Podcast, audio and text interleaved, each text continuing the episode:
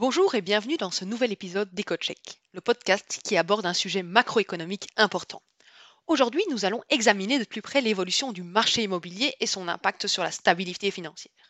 Je suis Charlotte de Montpellier et je suis économiste chez ING. La semaine dernière, le Comité européen du risque systémique, ou CERS en abrégé en français, ou encore ESRB en anglais, a publié un rapport qui tente d'exposer un peu les vulnérabilités des marchés immobiliers en Europe. Ce comité a été créé en 2010 pour superviser le système financier de l'Union européenne, ainsi que prévenir ou atténuer les risques. Alors, la question qu'on peut se poser, c'est pourquoi cet organisme regarde-t-il le marché immobilier? En fait, en finançant des crédits immobiliers et en assurant des logements, le système financier, dont les banques et les assureurs, sont très sensibles aux risques sur les marchés immobiliers. Si les marchés immobiliers devaient se déséquilibrer de façon trop importante, hein, avec par exemple un effondrement des prix, cela pourrait conduire à une grave crise financière, comme on l'avait vu en 2008. Il convient donc de suivre l'évolution de ces risques de très près, ce que fait le CERS.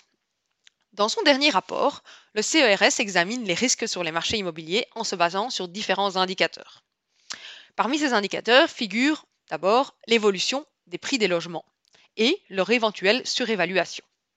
Ensuite, la croissance du crédit aux ménages et enfin le taux d'endettement des ménages. Le CERS examine si l'évolution de ces indicateurs contribue à accroître les risques ou au contraire à les atténuer. Par exemple, si la surévaluation des prix de l'immobilier augmente fortement, cela implique que les risques ont augmenté. De la même façon, si les taux d'endettement des ménages est en forte hausse, leur situation financière devient plus vulnérable et les risques augmentent. Finalement, ce rapport amène des conclusions assez intéressantes. D'abord, il dit que les vulnérabilités ont augmenté en Europe pendant la pandémie. En effet, les prix des logements ont augmenté fortement dans de nombreux pays européens, ce qui a entraîné une plus grande surévaluation. Ensuite, les risques liés au niveau d'endettement des ménages sont restés inchangés dans certains pays, mais se sont aggravés dans d'autres pays européens.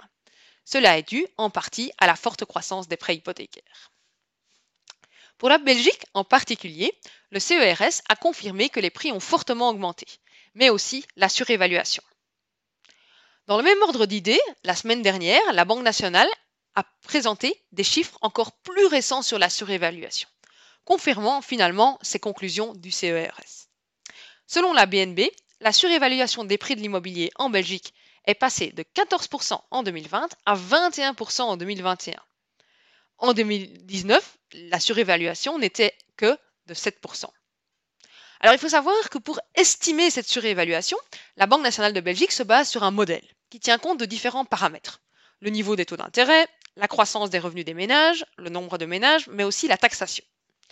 C'est donc une estimation très intéressante, mais on ne peut pas exclure totalement que d'autres facteurs interviennent ou pas, et que la surévaluation soit surestimée ou même sous-estimée. En particulier, dans le cas présent, il est probable que les logements et les qualités de ces logements sont devenus quelque chose de beaucoup plus important pour les ménages depuis la pandémie, en raison de tous les confinements qu'on a vécus.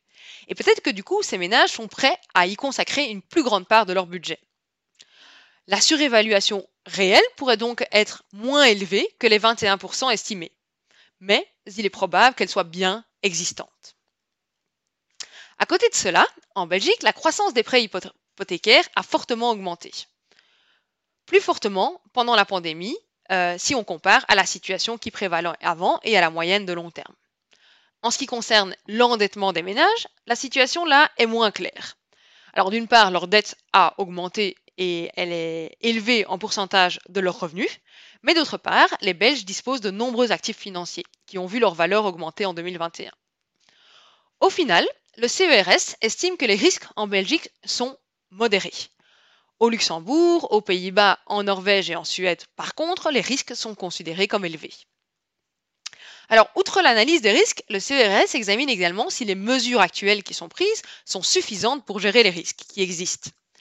En Belgique, un certain nombre de mesures sont actuellement en place. Par exemple, les banques sont soumises à des restrictions concernant les prêts avec un ratio prêt par rapport à la valeur du bien élevé.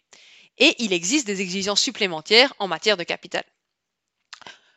Là, le CERS est euh, relativement content de la situation, il estime que les mesures actuelles en Belgique sont appropriées et suffisantes pour gérer les, risques.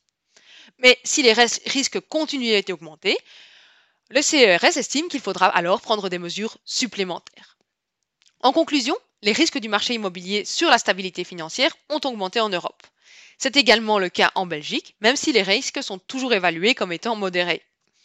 Le marché immobilier va donc rester surveillé de très près par les autorités dans les prochains trimestres. Et cela va bien au-delà de la question de la stabilité financière. Quand on voit que les prix de l'immobilier ont affiché une croissance de 9% sur un an au troisième trimestre 2021 en Europe et de 8% en Belgique, on comprend aisément que cela a des impacts importants au niveau macroéconomique, mais aussi sur l'inflation.